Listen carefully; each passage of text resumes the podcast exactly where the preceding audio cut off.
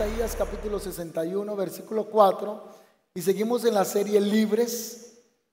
Hoy en Ligaduras del Alma, parte 2. Uy, la enseñanza de hace ocho días fue tremendo el servicio. Ligaduras del Alma, parte 1. Hoy son Ligaduras del Alma, parte 2. Este miércoles los invito de paso, miércoles, vamos a estar hablando acerca del alma quebrantada, este miércoles. Así que ustedes están invitados para que podamos seguir en este proceso de liberación. Es más fácil echar un demonio fuera que sostener la libertad. Entonces, por eso estamos primero poniendo fundamento para que Dios nos ayude a identificar qué áreas necesitamos liberación y quebrantar ataduras. Amén. De paso, una vez más, a todos los papis que están hoy de Día del Padre, feliz, feliz Día del Padre, que los consientan, los apepichen, que les den regalos, que los inviten a almorzar, que lo sigan tratando bien en este día. Amén. Solo es el día de la madre, el día del padre también hay que atender muy bien al esposo. El día de la madre la, mujer dice, ay, no me vas a hacer algo. Dígale usted, ¿cómo, ¿qué me va a hacer usted hoy? Hoy es el día del papacito. Amén.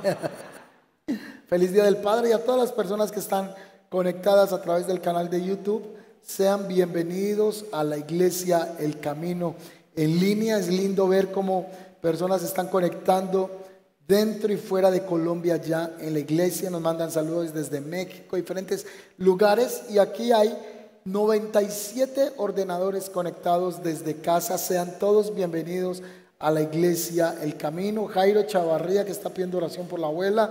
Ahorita vamos a estar orando. Elizabeth Rivera, Laura Cristina, Astrid Cortés, Nora Figueroa, Elizabeth Rivera, eh, Anselmo, Tobar, Alexandra Rodríguez y todos los que están ahí, bienvenidos. Quiero compartir un mensaje que he titulado Ligaduras del alma, parte 2. Isaías 61, 1 al 4 dice, el Espíritu del Señor está sobre mí, porque me ungió el Señor, me ha enviado a predicar buenas nuevas a los abatidos, a vendar a los quebrantados de corazón, a publicar libertad a los cautivos y a los presos apertura del alma. En esa primera sesión encontramos una profecía mesiánica. Quien la está hablando es el profeta Isaías, pero Isaías se conoce como el profeta mesiánico, como si fuese uno de los evangelistas que hablaba acerca del Mesías. Y este pasaje tiene su cumplimiento allá en Lucas capítulo 4, cuando Jesús entra al templo y abre el rollo de Isaías y vuelve y pronuncia este pasaje, el Espíritu del Señor está sobre mí. Cuando Isaías lo menciona, dice que hay un propósito de esa unción del Espíritu del Señor. Y número uno es vendar a quebrantados del corazón. Vendar quebrantados del corazón, que vamos a hablar de eso el miércoles. Libertad a los cautivos y a los presos, apertura de la cárcel. Estamos hablando de ligaduras del alma. ¿Existen las ligaduras del alma? Sí existen. Las ligaduras o ataduras del alma producen estancamiento, maldición, muerte, enfermedades psicológicas, mentales, eh, provocan terror nocturno, confusión, frustración y enfermedades crónicas. La pregunta es, ¿qué son las ataduras del alma? ¿Cómo se forman las ataduras del alma? ¿Qué dice la Biblia acerca de estas ligaduras del alma? si vienen del diablo, si son peligrosas o cómo podemos romper y lidiar con las ligaduras del alma. Una ligadura del alma es un lazo, es una traba, es una conexión espiritual o emocional positiva o negativa que uno puede tener con uno mismo, con, una, con otra persona o con un objeto. Estuvimos hablando de ligaduras del alma legales, positivas, y también estuvimos hablando de ligaduras del alma negativas o ligaduras ilegales. Si recuerdan eso el domingo anterior. Los que están en la serie, que están viendo esta serie en YouTube, la anterior eh, enseñanza que tuvimos fue acerca de ligaduras legales y ligaduras legales. Legales e ilegales estuvimos viendo. Entonces vamos a hablar un poco más hoy acerca de esas ligaduras ilegales y cómo podemos romperlas en el nombre del Señor. Proverbio 26, 2 dice, como el gorrión perdido o golondrina en su nido, la maldición sin motivo jamás llegará a su destino. Esa es la nueva traducción viviente. En la versión del 60, este pasaje de Proverbios 26, 1 reza de la siguiente manera. Como el gorrión en su vagar y como la golondrina en su vuelo, así la maldición nunca vendrá sin causa. Muchas situaciones, consecuencias negativas que estamos viviendo en este momento, en algún instante tuvieron su origen, en algún momento vinieron, en algún instante abrimos puertas que hasta hoy nos están oprimiendo o nos están atacando. Ligaduras a todos Podemos estar en el Señor, podemos predicar la palabra, ser mentores de grupo, tocar un instrumento y ya fuimos salvos, pero necesitamos romper con ligaduras o ataduras que están estancando nuestra vida. Vamos a hablar de la ligadura en el área financiera, ligaduras del alma en el área financiera.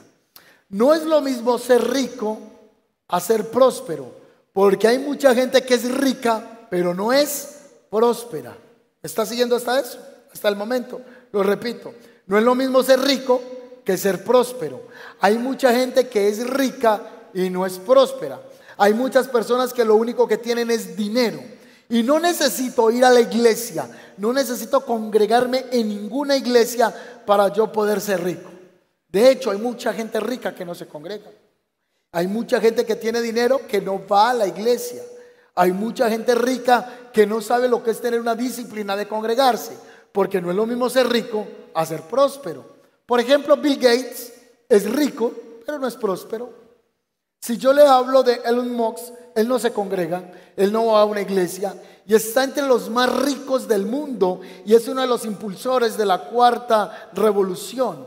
Este hombre está trabajando, es uno de los mayores exponentes del transhumanismo y él mismo dice que si existiera el infierno, con gusto se iría para ese lugar. Y es uno de los más ricos. Jeff Bezos es un hombre multimillonario, no va a la iglesia.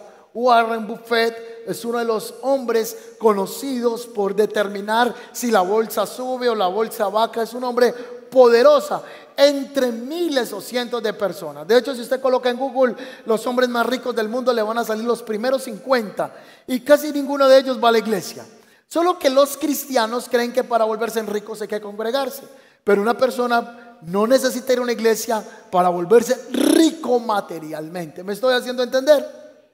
Entonces hay mucha gente que lo único que tiene es dinero, que lo único que tiene son propiedades en esta tierra, pero no es próspera delante del Señor. Por eso la escritura nos dice en Lucas capítulo 12, versículo 20 al 21. El contexto de este pasaje está hablando de un hombre adinerado, un hombre rico. Y el rico dice, alma mía, descansa, come, bebe, porque tienes muchas riquezas para ti. Entonces escuché una voz que le dice lo siguiente, necio, vas a morir esta misma noche y ¿quién se quedará con todo aquello por lo que has trabajado? Así es el que almacena riquezas terrenales, pero no es rico en su relación con Dios. Entonces yo puedo ser rico materialmente, pero ser un miserable delante de Dios. En la versión del 60, esta escritura es la que acabamos de leer, creo que la, la del 60 la que leímos. Hay una un juicio, un reclamo que Dios le hace a la iglesia de la Odisea y está en Apocalipsis capítulo 3 versículo 17. La iglesia de la Odisea se conocía como un lugar mercantil muy fuerte en el área de las telas y esta comercialización le trajo mucha riqueza a esta región. Así que ellos decían que eran ricos. Tú dices, soy rico, tengo todo lo que quiero, no necesito nada. Y no te das cuenta, le dice el Señor, que eres un infeliz, un miserable, pobre, ciego y que estás desnudo. Entonces la iglesia lo dice, dice, lo tengo todo. tengo todo lo que quiero, no me hace falta nada. Y el Señor lo mira y le dice a la iglesia de la Odisea, usted es ciego, miserable, desnudo, estás carente de toda bendición. Solo que cuando nosotros vemos a un hermano que llega en un carro de 300 millones y que tiene una calza de 5 mil millones, bueno, no estamos exagerando, que tiene una buena casa, que tiene un carro, nosotros decimos, ¿cómo está de bendecido? ¿Y usted hermano cómo está? Bendecido. Dios me regaló una Mercedes esta semana. ¡Wow! El Señor como lo tiene de bendecido. Eso es lo que el mundo nos enseñó.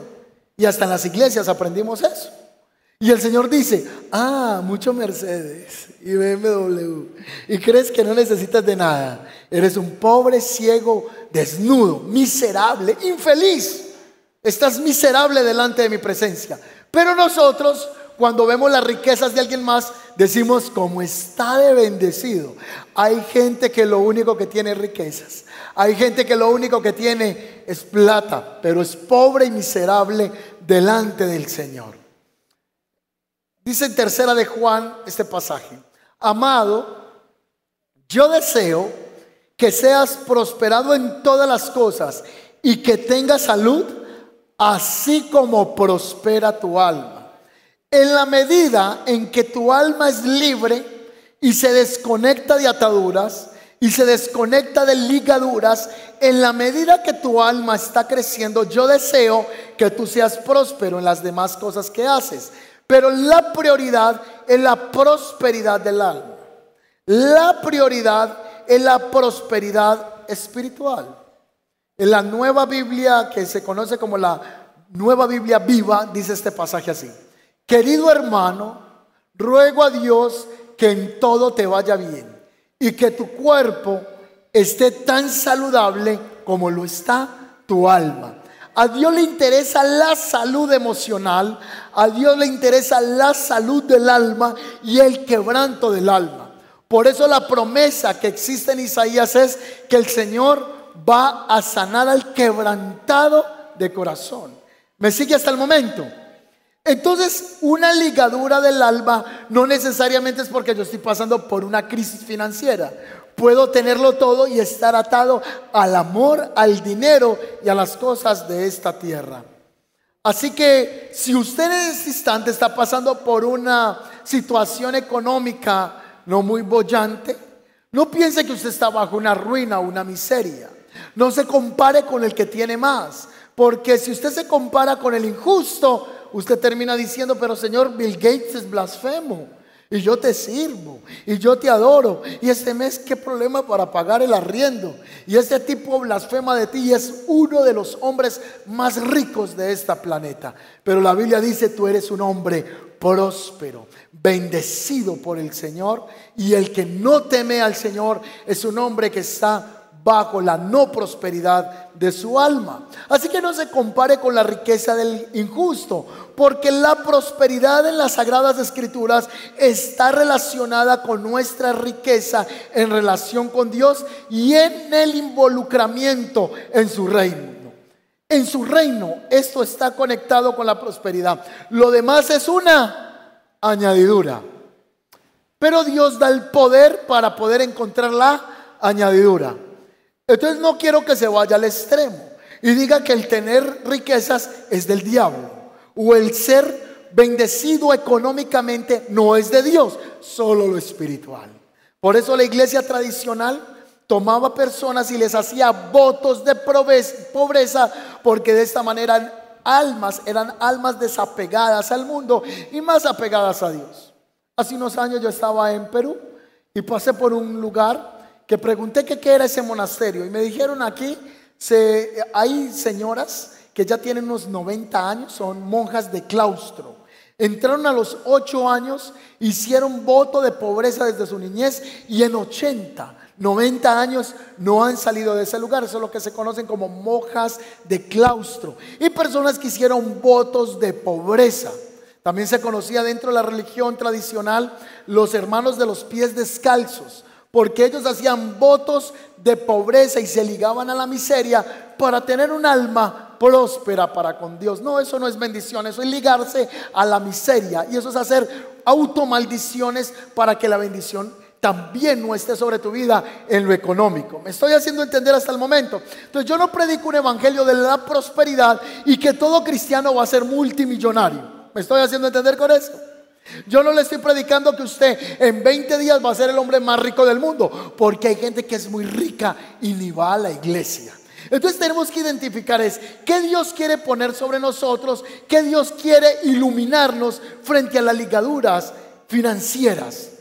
Hablando entonces de que Dios es el que me da el poder para hacer las riquezas, yo sí creo que hay muchos creyentes que Dios les va a dar la habilidad de poder prosperar financieramente. ¿Cuántos dicen amén? Pueden venir ideas de negocio, una noche tú estabas acostado inquieto y viene una idea a tu vida y tú vas y se la cuentas a la esposa y le dices, amor, las tengo, las saqué del estadio. Y la esposa le dice, ay no, mañana me cuentas esa idea. Ya van muchas ideas de prosperidad. Pero sí puede venir en la noche un sueño, una imagen, una idea para prosperar. el Deuteronomio, perdón, capítulo 8, 18 dice, recuerda al Señor tu Dios, él es quien te da las fuerzas para obtener riquezas. ¿Quién da fuerzas para obtener riquezas? El Señor. Y Él es el que te da el poder para hacer las riquezas, a fin de cumplir su pacto que le confirmó a sus antepasados mediante juramento. En la nueva versión internacional dice, recuerda al Señor tu Dios, porque Él es quien te da el poder para producir las riquezas. ¿Quién es el que nos da poder para producir riquezas? Dios. Pero así como Dios da poder, capacidad, habilidad, ingenio para producir riquezas, Satanás también involucra almas en riqueza para que se pierdan. Usted creía que Dios era el que daba riquezas, sí, Dios da riquezas, pero Satanás también le da riquezas al malo para que se pierda en amor al dinero. ¿Me estoy haciendo entender hasta el momento? Él también puede poner una persona a través de un pacto de vender su alma, darle fama, darle poder, darle posición económica para que esté más alejado de Dios. Por eso hay creyentes que no han prosperado mucho porque sabe el Señor cómo sería usted con dinero o cómo sería yo con dinero. ¿Seguiríamos buscando a Dios con la misma intención? ¿Le serviríamos igual? ¿O Dios dice, si a este lo, lo bendigo mucho, se me aparta de la fe? Eso no lo dice la Biblia, eso es una idea mía. Yo supongo que hay personas que Dios también ha guardado, que no es el momento de entregarle algo porque quizá esta persona se aparta. Pero es muy importante entender que Dios sí quiere bendecirnos financieramente, que Dios sí quiere que tú tengas bendición, pero que quizá pueda haber una atadura, una ligadura en las finanzas. Y voy a hablar algunas señales de ligaduras del alma en el área financiera. Número uno, todos los proyectos que inicias fracasan. Todos los proyectos que inicias fracasan.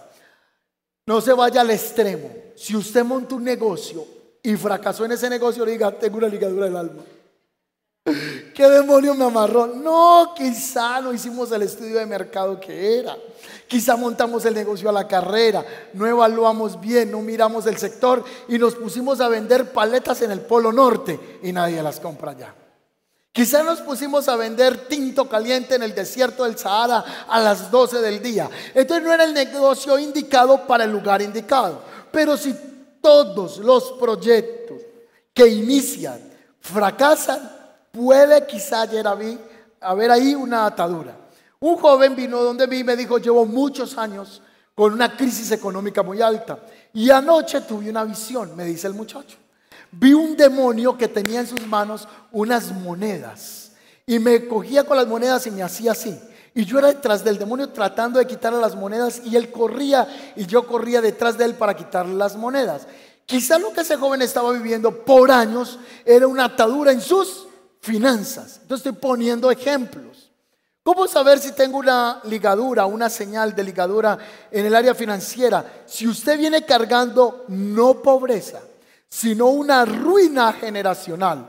Sus abuelos, sus papás y en su casa hay una dificultad gigante hasta para conseguir lo mínimo que es la comida.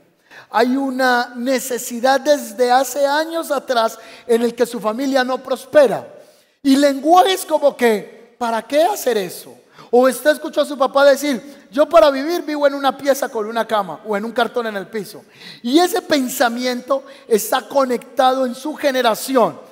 Familias donde todo era negativo, negativo, negativo. Y si vas a hacer algo, ¿para qué lo va a hacer? ¿Y para qué va a comprar esa casa? ¿Y para qué va a hacer ese negocio? A usted no le da miedo, a usted no le... Y uno crece con un miedo a avanzar. Si usted está arrastrando con miseria económica generacionalmente, puede allí haber una atadura. Siguiente señal. Estás gastando constantemente tu dinero en casinos, en chances y en lotería. Ay, pastor, ¿usted para qué predicas en la iglesia? Es que hay hermanos que van al casino. Es que hay hermanos que todavía se gastan toda la platica en el chance y hasta en la lotería. Atendí una señora que iba a la iglesia y me decía, pastor, yo trabajo en confecciones y salgo con mi quincenita y me voy para el casino. Y llego a la casa llorando porque toda mi quincena se queda en el casino.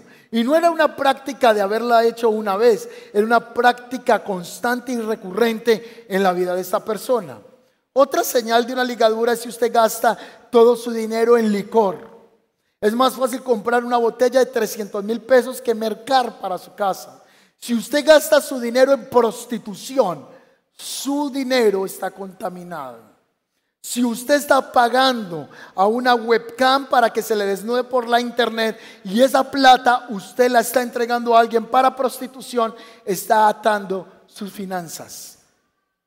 Si usted ha pagado a brujos para encontrar economía saludable, hay una atadura en sus finanzas. Si usted un día busca un brujo para que le soplara el tabaco en la cara, para que le leyera las cartas, el tarot, usted pagó uno o dos millones, hoy es muy frecuente eso por la internet, está lleno así de consultas de brujos para que la gente supuestamente salga de las crisis económicas y pueda prosperar. Hay programas en televisión que dicen, llame ahora mismo que le voy a dar el número de la lotería, pero ponga 200 mil pesos. El de la lotería es él. y llaman 3 mil, 4 mil personas a 200 mil pesitos, se ganó la lotería él. Y si él supiera el número, ¿por qué no hace él el número de la lotería y se lo gana él? Entonces la gente le ha puesto la fe a todas estas cosas y ha pagado brujos buscando la prosperidad o prácticas de agorería para ser rico. Gente que utiliza el arroz, el maíz, la sal, eh, trata de hacer entierros, pone lentejas en la casa, en las esquinas para atraer la abundancia. Todas esas cosas han traído atadura o ligadura en tu alma financiera. Luego vamos a hablar más detenidamente de estas prácticas. Siguiente, ¿pagó usted alguna vez a un sicario para quitarle la vida a un enemigo suyo? Usted contaminó ahí sus finanzas. Usted me dice, ¿cómo pastor eso puede contaminar? Yo les conté hace ocho días que cuando Judas vende a Jesús, ¿por cuántas monedas lo vendió a él? 30 monedas de plata. Él se viene donde los fariseos y les dice, ya no quiero su plata, y se las tira en la cara. Los fariseos cogen el dinero y saben qué hacen ellos con el dinero. Hay una expresión ahí, dicen, no podemos meter esto en el tesoro de Dios, porque esta plata está qué? Contaminada. Entonces otro tuvo una idea y dijo, compremos un terreno con esa plata. Y compraron un terreno que se llamaba Aceldama, que también significa terreno de sangre. Y era un terreno bajo maldición, porque fue el producto de las monedas con el cual Judas vendió al maestro. Y en esa tierra se quitó la vida este Judas. Entonces puede haber maldición en el área financiera porque pagaste a alguien para derramar sangre inocente. Aunque usted tiene un buen salario, usted siempre dice, nunca me alcanza la plata. No crea que es un demonio, quizá el demonio es usted, porque tiene mal manejo financiero. Entonces no todo es el diablo. Entonces usted se gana 5 millones, 4 millones, 3 millones o un millón y se gasta el triple, no es un demonio, es un tema de inteligencia financiera. Entonces, pero hay que orar al Señor si usted tiene un muy buen salario y nunca se ve que le rinde el dinero. Hay alguien que dice, este tiene que tener un vicio. Nunca le alcanza la plata. ¿Han escuchado eso? Este tiene que tener algo oculto porque no le rinde nunca el dinero. ¿Depende usted financieramente de sus padres o de un familiar y no ha podido desarrollarse financieramente? ¿Depende usted de que su papá todavía le dé los pasajes aunque tiene 50 años? Y usted todavía donde el papá y le dice, ah, es que como no me ha dado los pasajes. El muchacho tiene 35 años y todavía está esperando que el papá lo mantenga. Hay una dependencia económica. Si no te dan dinero tus hermanos, tus tíos o un familiar, tú te frustras porque sientes que tu familia te tiene que dar dinero. Y si a ese tío le va bien, usted se carga con ese tío, con ese primo, con ese hermano, porque usted siente que le tienen que dar dinero porque a ellos les va muy bien. Hay una ligadura en el área financiera porque usted está generando una dependencia a otra persona que lo lleva a la frustración. Otra atadura es que no te expones a ser productivo. Prefieres que llegue el giro de la tía, del tío, de la prima, del abuelo, la herencia de la mamá, está esperando que llegue eh, la quincena de la mamá, de la pensión para poderle quitar algo. Ahí hay una atadura financiera.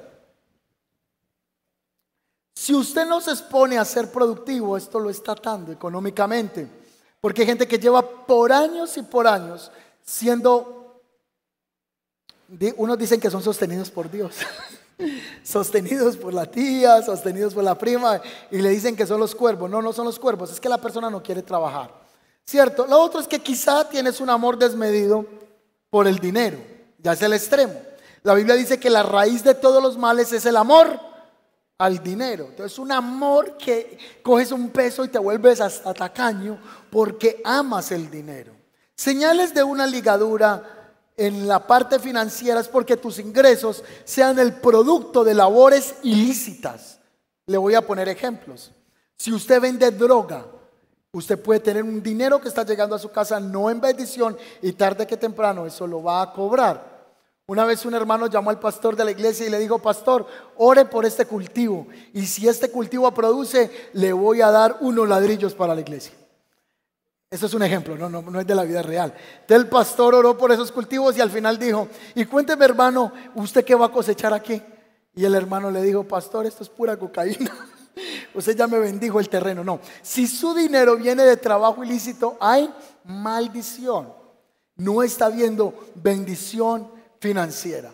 Si el dinero suyo ingresa por prostitución, también hay atadura en las finanzas. O por negocios webcam que es el nuevo empresarismo de este tiempo.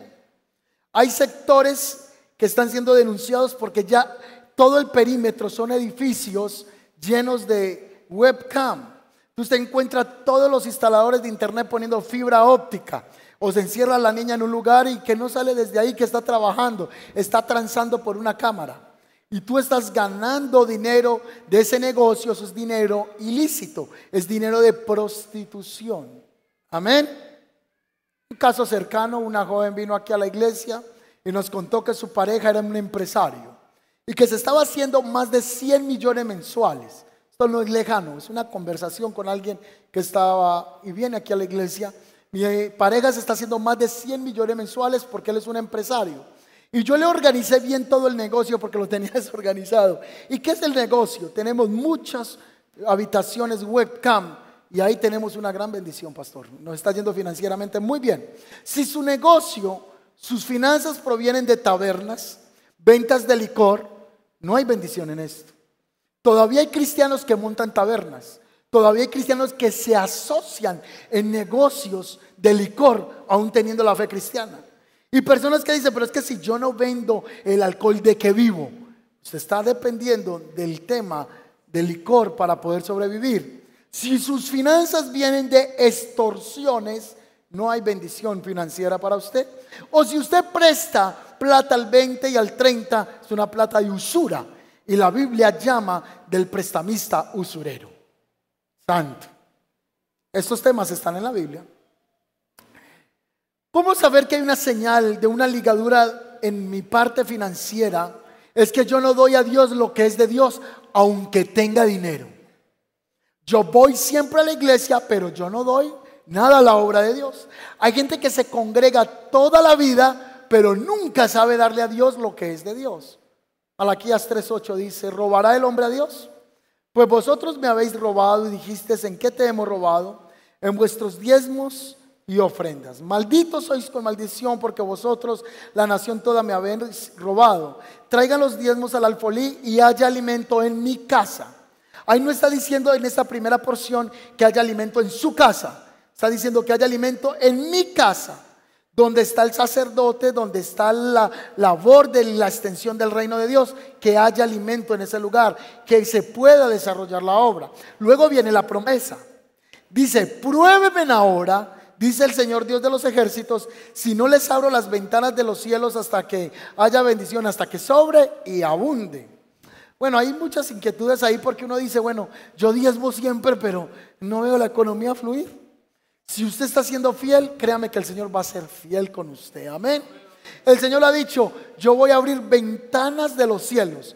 O sea que en el mundo espiritual hay gente que tiene ventanas abiertas y hay personas que tienen ventanas que cerradas. No hay bendición. Pero el Señor dice, prueben si yo no le abro ventanas de provisión. Una vez fue un misionero a predicar a una iglesia y llegó el misionero con sus maletas y llegó un servidor así del camino, como son así de dispuestos, amado, le tomo la maleta. Y el misionero le dijo, no, no, no, espérate, espérate, no tomes mis maletas. Te quiero hacer una pregunta. ¿Tú diezmas en tu iglesia? Y el hermano le dijo, no, yo no diezmo. Y le dijo, entonces no me coja las maletas, porque si usted le roba a Dios, me puede robar las maletas. Así que la escritura nos llama a darle a Dios lo que es de Dios y la Biblia lo llama robo.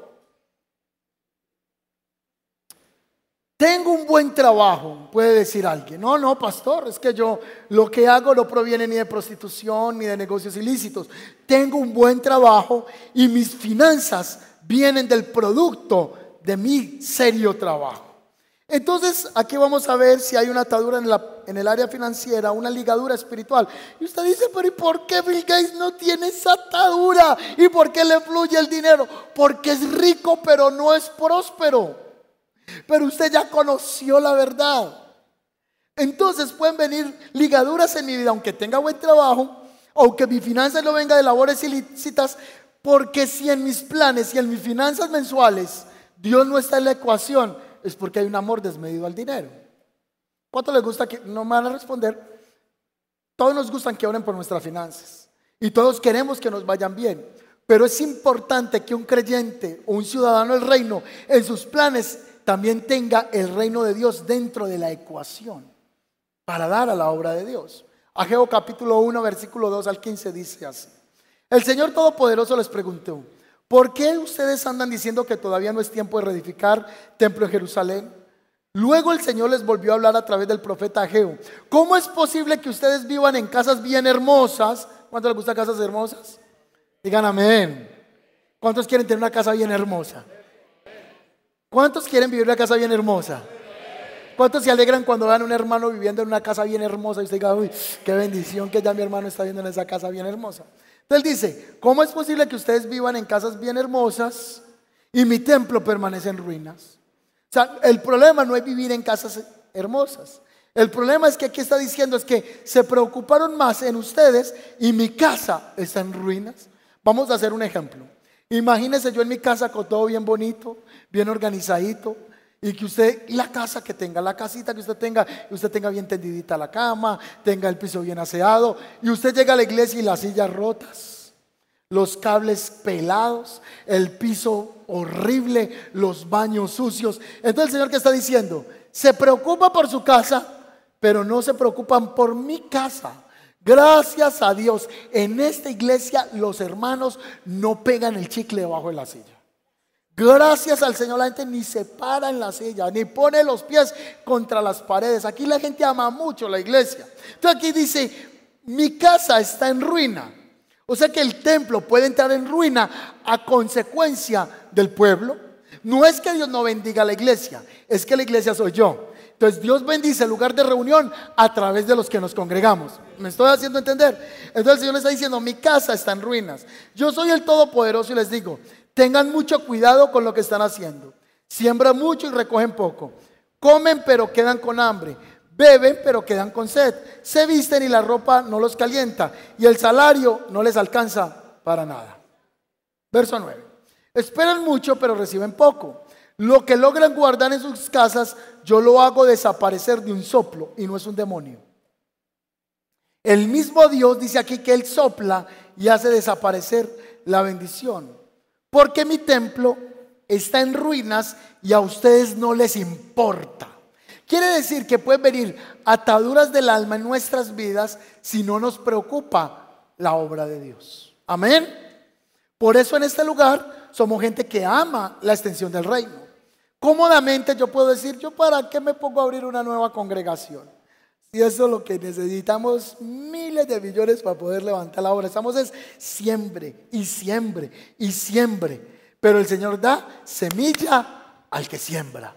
Y hasta el momento hemos visto que Dios ha entregado la semilla para seguir sembrando. Entonces yo puedo decir, me quedo quietecito, no me incomodo. Aquí mi hermana una vez decía, pastor, usted está haciendo eso y la verdad es para incomodarse, ¿cierto? Porque Dios lo está incomodando para hacer algo para el reino del Señor. Es que todos los que conocemos del Señor tenemos que amar lo que Él ama. Y en este caso, su casa, su obra. Ayer estábamos en este lugar y yo veo gente subiendo por esa montaña y yo vea qué hermoso. Un día alguien sembró para que se hiciera este puente y ya están llegando el caminito y ya están llegando las personas ahí. Lo que hemos hecho en este lugar ha hecho que otros conozcan del Señor. Ahora, alguien puede refutar, ya no es alguien que no le hablen de plata en la iglesia. No me hable de eso, yo voy es para que me hablen de Dios. O me están lavando el cerebro para sacarme la plata. Alguien que pudo venir hoy puede decir, allá hablan sino de dinero. No, no, no, no, no. Es que en este lugar también hay que hablar de que hay ataduras que pueden retener las finanzas en nuestras vidas. Alguien puede decir es que ya no estamos bajo la ley, estamos bajo la gracia, pastor. Entonces le quiero decir que bajo la ley está el diezmo y bajo la gracia el principio es la generosidad. Y la generosidad va por encima del diezmo, santo. No es impositivo. La generosidad va por encima de la ley. Por eso en 2 de Corintios 9, 7 la escritura dice, cada uno debe decidir en su corazón cuánto dar. Y no den de mala gana ni bajo presión, porque Dios ama a la persona que da con alegría. Así que no de la iglesia porque están presionando y usted dice, ah, pero Dios mío, aquí presionan más que Rusia a Ucrania y me toca dar dinero ahí. ¿Qué presión? No de por presión, no de de mala gana, porque dar en la obra de Dios es una bendición. ¿Cuántos dicen amén a eso? Número dos, ligaduras por confiar más en el hombre que en Dios. Puede venir una atadura a mi vida por confiar más en el hombre que en Dios. Así ha dicho el Señor, Jeremías 17, 5 al 6. Maldito, uy Dios mío, palabra tan dura. Maldito el varón que confía en el hombre y pone carne por su brazo y su corazón se aparta del Señor. Aquí la maldición es muy fuerte porque se encuentra toda escrita en el verso 6. Será como la retama en el desierto y no verá cuando viene el bien, sino que morará en los sequedales, en el desierto, en la tierra despoblada y deshabitada. No está diciendo que usted sea desconfiado de la gente. Lo que está diciendo es, no confíe más en el jefe de la empresa que en Dios. Amén. Porque uno dice, no, en esta empresa voy a estar forever. Y miren, las empresas llegan recortes de personal. Y uno dice, ¿cómo está bueno el trabajo aquí? Pero recuerde que usted depende de quién. Entonces usted diga, yo en esta empresa voy a estar hasta que Dios quiera. Y el día que usted salga de esa empresa es porque Dios lo va a llevar a otra empresa. Entonces si usted confía más en la palabra de alguien que en las promesas de Dios, no hay bendición, hay una atadura en nuestra vida. Si usted es de los que confía más en otra persona al punto que lo han estafado, es porque no hemos puesto nuestra confianza en quién? En Dios. Si usted dejó de buscar opiniones espirituales por hacer caso a las opiniones cerradas de hombres ateos acerca de Dios, usted está poniendo más su confianza en Charles Darwin. Usted está poniendo su confianza en Hawkins. Usted está poniendo en la ley de la relatividad. Solo toda su esperanza ahí. No es de negar una ley que existe. Estoy diciendo que si yo pongo mi confianza en cualquier otro pensamiento en el que no sea Dios, estoy dejando una atadura en mi vida. Hay gente que siempre anda confiando en lo que le dijo el jefe y usted dijo, no, yo espero en él, yo espero en él. No esperen en nadie, esperen en Dios. Amén. Entonces ya Dios va a usar a una persona entonces Dios va a tocar a una persona que era bien dura, así que era bien amarrada al dinero, a un empresario. Alguien Dios lo va a tocar. Y usted no diga, ay, cómo tiene buen corazón. No, él no tiene buen corazón. Fue que Dios lo tocó para que lo bendijera a usted. ¿Cuántos dicen amén a eso? Porque usted confía en quién? En Dios. Y Dios puede poner a hablar hasta un perro para bendecir a nuestra vida o a una burra, como fue en el caso de Balaam. Pero dice la escritura en Jeremías 17:7, pero benditos los que confían en el Señor. Y han hecho del Señor que sea su esperanza y su confianza. Su confianza y su esperanza deben de estar puestas en quién? En Dios. ¿Cuántos confiamos en el Señor? No, yo que tenía tanta confianza y tanta esperanza en este tío que me iba a dar una plática y se me fue. yo que estaba esperando, y yo estaba confiado que esto era lo que me iba a salir. Ah, porque usted confió más en su dinero, usted confió más en esa empresa y usted confió más en la palabra del hombre que en lo que yo puedo hacer con usted. ¿Cuántos quieren poner su esperanza en el Señor? Que romper con esa confianza en el hombre. Ligaduras de familiares ilegales o negativas. Número uno, envidia usted a un hermano, a un tío o a un familiar por la prosperidad económica que tiene por las finanzas que tiene y usted está envidiando a su tío y dice, pero mira este desgraciado y se congregue como le va de bien. Pero mira mi hermano. O está usted en una competencia con un familiar para usted demostrarle que le va a ir mejor a usted. En Génesis capítulo 4, versículo 8, dice que Caín mató a su hermano por envidia. Ligaduras. ¿No ve que hay familias que se reúnen y, y se miran con envidia? O si un hermano sabe que usted prosperó, le da piedra que usted prospere. Hay familiares, lo mínimo, uno creería que la familia se alegra cuando uno prospera, pero no. A veces se alegra más la gente que no es familia de uno que la familia. Usted, pero ¿cómo es posible si es mi hermano? Si es mi primo, debiera estar feliz que me está yendo bien. No, hay ataduras, ligaduras familiares negativas. ¿Se siente usted en competencia con un familiar para prosperar? ¿Quiere usted demostrarle a un familiar algo? Puede haber una atadura ahí en el área de la familia. Por ejemplo, voy a hacer, es un ejemplo nomás. Mi hermano no encuentra trabajo, está divorciado y tiene cuatro hijos. Y usted siente que tiene que mantenerlo. Dice, no, yo tengo que mantener a mi hermano porque qué pesar él con cuatro niños y el tipo ni trabaja hace cuatro años. Y entonces está con una atadura y usted dice, yo tengo que mantenerlo, tengo que sostenerlo. Y lo ayuda y lo ayuda y lo ayuda. Y la persona ni quiere trabajar. Ahí hay una atadura que usted está con una ligadura hacia un familiar que no ha soltado. Constantemente usted trae vivir a su casa a la prima, a la tía, al tío. Y le dijeron, no me voy a quedar dos meses. Y lleva cuatro años. Y me va a tocar meterle abogado para sacarlo de la casa. Y le mete el abogado y va a la audiencia y dice, tengo testigos que estoy amañado en la casa. No me voy de aquí fácilmente. En mi casa, mi mamá tenía una costumbre de traerse a vivir las primas. Y eso era que es que por 15 días. Y crecí con unas primas ahí, con gente que no era familia, que querían ayudar y fueron personas que terminaron haciendo robos en nuestra propia casa. Si usted de los que todo el tiempo siente que tiene que traerse una persona a vivir a su casa tres años, no estoy diciendo de un favor, no me malinterprete por favor. Estoy haciendo ese ejemplo. Cuando usted siente que tiene que traerse el tío, lo tiene un año. Luego a la tía, tres años. Luego a la abuela, 50 años ahí. Usted tiene que pedirle discernimiento a Dios. Ojo, tampoco me malinterprete con la abuela porque puede que la abuela sí lo necesita a usted, amén. Pero estoy diciendo si usted le gusta traer y traer gente porque se siente en responsabilidad de tener que mantener esa persona. Otro ejemplo es un hijo que tiene mucha dependencia de la mamá y se casa y la suegra se ensaña con la nuera. Entonces la suegra está encima de la nuera diciendo, ¿y usted por qué hace los frijoles así? Es que a mí sí me quedan buenos los frijoles. ¿Han escuchado alguna nuera eso de la suegra? Ay, bendito Dios. Es que los frijoles no le quedan como me quedan a mí. A mí sí me quedan caladitos. La suegra se mete en cómo la nuera está dándole los remedios a los hijos, a los nietos. Es que esos remedios no son así. Yo sí hago unos buenos de hierbabuena y de albahaca.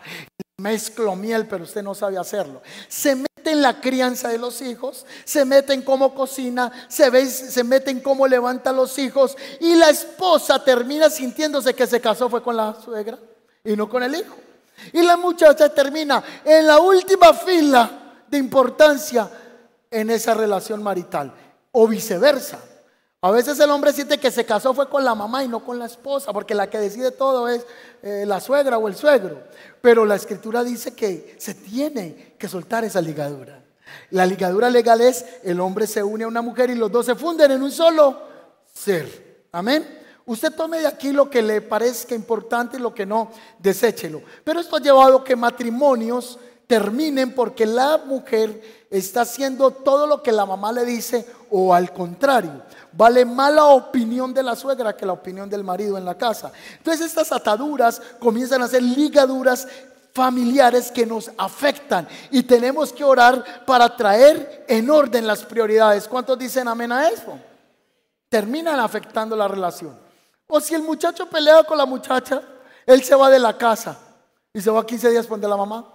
Y la mamá le dice, mi hijo, véngase para la casa. Usted sabe que siempre será mi bebé. Y el tipo tiene 50 años. Usted siempre será mi bebé.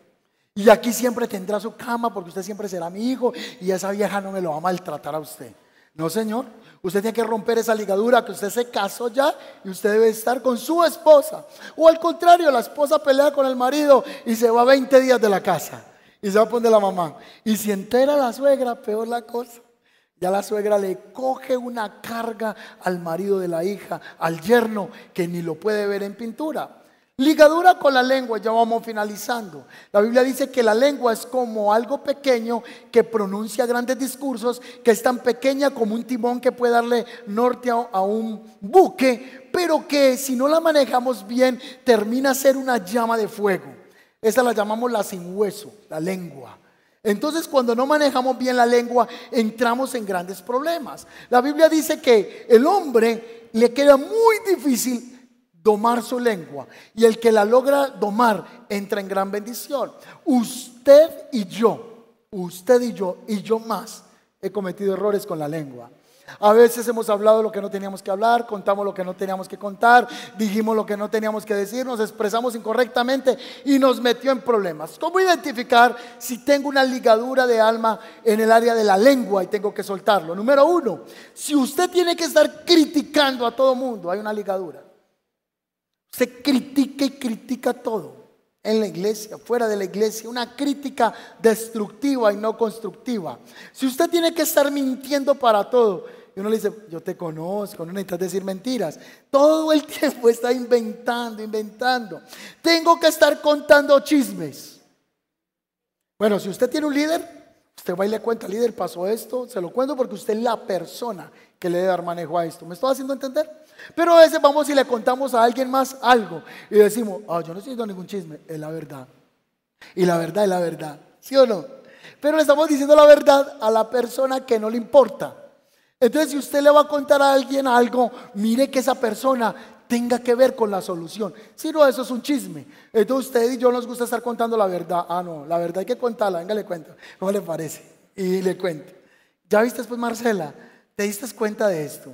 Ay, ¿usted por qué me está contando? Ah, la verdad, la verdad. Y usted tiene que saber eso. Chisme. Problema con la lengua. Y termino con ligadura con un cónyuge o un yugo desigual, que vamos a hablar de cónyuge ahí. La Biblia dice, no se unan en yugo desigual con los incrédulos, porque ¿qué comunión tiene la luz con las tinieblas? Está en Primera de Corintios. Dice, salgan en medio de los incrédulos y no toquen lo inmundo. Vamos a hablar aquí cuando uno hace un negocio o una inversión de maldad. Hay gente que invirtió plata con un socio mundano, no sé, en, en licor, y usted dice, no, pastor, es que yo no lo vendí, solo invertí 10 milloncitos y me está rentando tanto mensual. Eso es un yugo desigual. ¿Qué hace usted sirviéndole al Señor y con una inversión que no glorifica a Dios? O puede ser un noviazgo con personas que no son de la fe. ¿Han escuchado personas que dicen, tengo un novio pero no viene a la iglesia? Pero yo sé que él se va a convertir. Yo lo voy a convertir. Es mero sapo. Le voy a dar un beso y lo volveré en príncipe. Y lo besa y lo besa y no pasa de sapo. Porque la Biblia dice que no hay comunión entre la luz y las tinieblas. ¿Les prohíben a ustedes tener un novio fuera de la iglesia? No. Le está dando una recomendación la escritura. Porque si usted es una niña que ama a Dios y quiere servir a Dios y se casa con un hombre que le encanta el licor, usted va a vivir con un adicto alcohólico de por vida. Usted va a tener que lidiar con esa situación. Si usted se casa con un hombre que tiene dificultad con la marihuana, vas a tener un hombre que siempre va a llegar a la casa drogado. Entonces, la Biblia lo que está diciendo es, no te unas en yugos desiguales para que esto no sea un problema hacia el futuro. O tú quieres ir a la iglesia el sábado y él dice, iglesia, yo me voy para la discoteca a bailar con mis amigas. Eso se llama un yugo desigual. Entonces hay niñas o niños en la iglesia que se han metido con la muchacha que no era. Y usted decía, no, pastor, es que en la iglesia no veo nada. Yo miro y mm, mm, nada. Y estoy echándole ojos y consigo novia y miro a la derecha, miro a la izquierda y no hay nada. Entonces yo le digo, el pueblo de Dios es muy grande. Debe haber otra hermana que ama al Señor en otra congregación, en otro lugar. Dios tiene la persona que le va a hacer de bendición a usted. ¿Cuántos dicen amén a eso? Entonces lo que está diciendo la escritura es, si usted es un hombre de fe, no se meta con una mujer que sea atea. Si usted es una mujer que ama a Dios, no se meta con un ateo porque es para problemas en el futuro. Si usted se mete con una mujer que no ama a Dios, va a ser una dificultad en su matrimonio. Por eso hay matrimonios que duran cinco meses, seis meses, porque quizá era una unión marital con una persona que no era de la fe. Pero aquí viene lo más complejo y vamos concluyendo. Se casa uno y se novia uno con una de la iglesia, pero no era. O sea que hay gente en las iglesias que también puede ser un yugo que desigual. Igual no significa que venga a la iglesia, porque quizá usted se novia con ese muchacho, pero le digo que le tira a los perros hasta la mamita.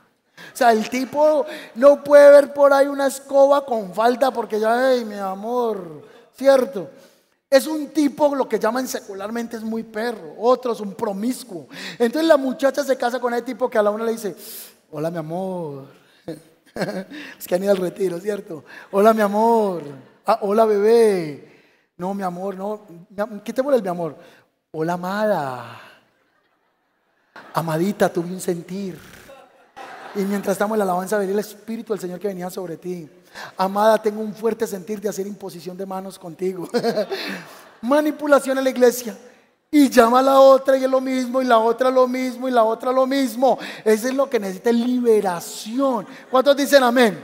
Entonces la muchacha está en la iglesia y se mete con ese muchacho. Y a los 15 días tienen relaciones sexuales y ¿sabe con qué sale el muchacho? Eh, mira, tengo un sentir en estos momentos, me quiero dedicar al Señor. Dios me está hablando de consagrarme a Él, así que lo que teníamos hasta aquí. Eso es un patrón que existe mucho en las iglesias. Entonces se acuestan con la persona y luego dice, tengo un sentir que esto no es de Dios. Pues ya acostaron, pues, hace rato no era de Dios. Entonces, yugos desiguales en la iglesia. Si ustedes quieren casarse, órenle al Señor por un hombre de Dios.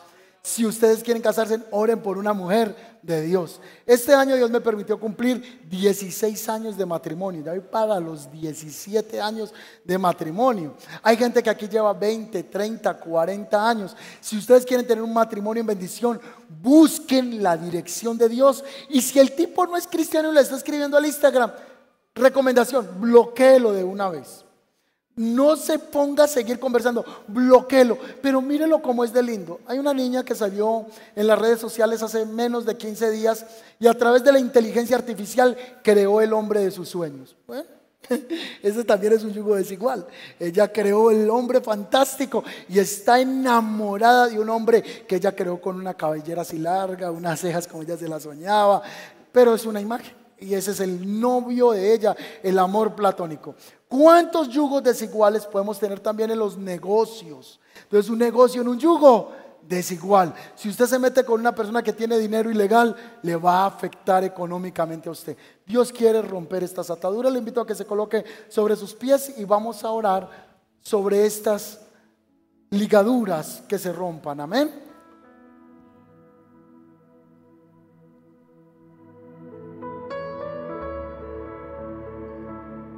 Vamos a hablar primero por el área financiera.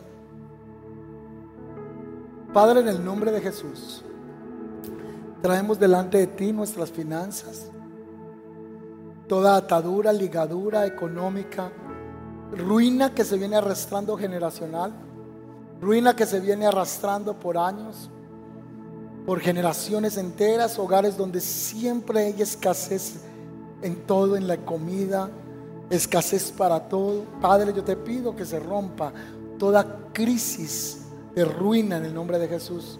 Voy a pedirle que usted pueda hablar conmigo. Diga, Señor Jesús, yo renuncio a toda maldición de ruina, de pobreza en mis generaciones. Se corte toda maldición de escasez, de estancamiento. En el nombre de Jesús se rompe toda ligadura financiera en mi vida por el poder del Espíritu del Señor. Se quebranta todo amor al dinero. Señor, perdóname porque he puesto al dinero por encima de ti, Señor. Porque he amado más las posesiones materiales. Porque he amado más el tener que servirte, Señor. Y la añadidura en vez de tenerla cada vez se me va más. Cada vez corre más de mí. Yo quiero servirte y experimentar busquen el reino, yo les voy a entregar la añadidura. Señor, yo oro en este momento para que se rompa toda crisis económica. Levanta tus manitos. Vamos a orar por las finanzas. Padre, yo te pido que haya bendición financiera sobre la iglesia. Que se rompa toda maldición financiera, toda escasez en el nombre de Jesús. Toda escasez se va, toda sequía se va toda dependencia de una tía, de un tío, de un primo que Él tenga para usted poder tener, se corte en el nombre de Jesús. Que Dios pueda bendecir las labores de tus manos, pueda bendecir tu vida en el nombre poderoso de Cristo Jesús. Yo te doy gracias, Señor. Padre, yo te doy gracias porque en esta mañana estás quebrantando toda opresión espiritual, cadenas en el mundo espiritual se están rompiendo en los próximos días. Vamos a escuchar, Señor, de un milagro, casas que eh, van a llegar a tus manos, lleguen, herencias que están detenidas, se liberen en el nombre de Jesús, negocios que estaban estancados, Señor, que se movilicen en el nombre de Jesús. Padre, que todo lo que estaba detenido sea empujado por ti, Señor, en el nombre de Jesús. Ahora entiendo lo que es una ligadura, pero también entiendo lo que es mi responsabilidad, decisiones incorrectas, eh, cosas hechas, Señor, en el momento no adecuado. Yo te pido en el nombre de Jesús que me dé sabiduría, trae una idea, una imagen, un cuadro eh, de negocios. Oro para que venga ideas creativas en el nombre de Jesús, Señor. Desata ideas creativas, productivas en el nombre de Jesús, que podamos ver oportunidad donde otro no ve, que tengamos una mentalidad, Señor, habilidosa, porque tú eres el que das el poder, la habilidad, la capacidad de hacer las riquezas financieras. Oramos no por riqueza, oramos por prosperidad, que nosotros podamos ser prósperos al interior y esa prosperidad sea vista también en nuestro alrededor, en el nombre de Jesús. Señor, te pedimos perdón, diga conmigo, renuncio a toda obra de las tinieblas en contra de mis finanzas. Todo proyecto fracasado, Señor, se ha cortado. Esta práctica continua, este suceso recurrente, este se corte esta condición. Diga renuncio. Renuncio. A gastar mi dinero. A gastar en prostitución. en prostitución. En préstamos usureros. En préstamos usureros. Padre, renuncio. Renuncio. A todo dinero malgastado. En licor en licor, en casinos, en casinos renuncio, a gastar mi dinero, en, chances, en, loterías, en loterías, renuncio, a gastar mi dinero, a gastar en, prostitución, en prostitución, en el nombre de Jesús, en el nombre de Jesús, te pido perdón. Te pido perdón. Todos los ingresos que he tenido. Todos los ingresos que he tenido. Por ventas de drogas. Por ventas de por prostitución. Por prostitución. En el nombre de Jesús. por extorsiones se corte toda maldición financiera, en, mi vida, y, en mis generaciones. en el nombre de Jesús. te pido perdón por confiar más en el hombre que confiar en ti. Por confiar y yo renuncio a poner mi confianza en los hombres para poner toda mi confianza en ti. Que mi ayuda viene del que hizo los cielos y la tierra. Renuncio a toda ligadura familiar, conexión, lazo, a padres de manera ilegal, a madres de manera ilegal, a familiares, primos de manera ilegal. Que haya el vínculo natural, Señor, que tú nos has entregado, pero no ligaduras que afecten mi desarrollo. Rompe, Señor, toda atadura y ligadura con la lengua de chismes, críticas, con las que me he maldecido y he maldecido a otras personas en el nombre de Jesús. Y renunciamos a toda ligadura de yugo desigual. Noviazgos, relaciones amorosas y aún negocios ilegales, Señor. Renunciamos a todo yugo en el nombre poderoso de Cristo Jesús. Se rompa toda cadena, se rompa toda opresión en esta mañana por el poder del Espíritu del Señor. Haya liberación, haya libertad en estas cadenas, que venga entendimiento en nuestra mente en el nombre poderoso de Cristo Jesús.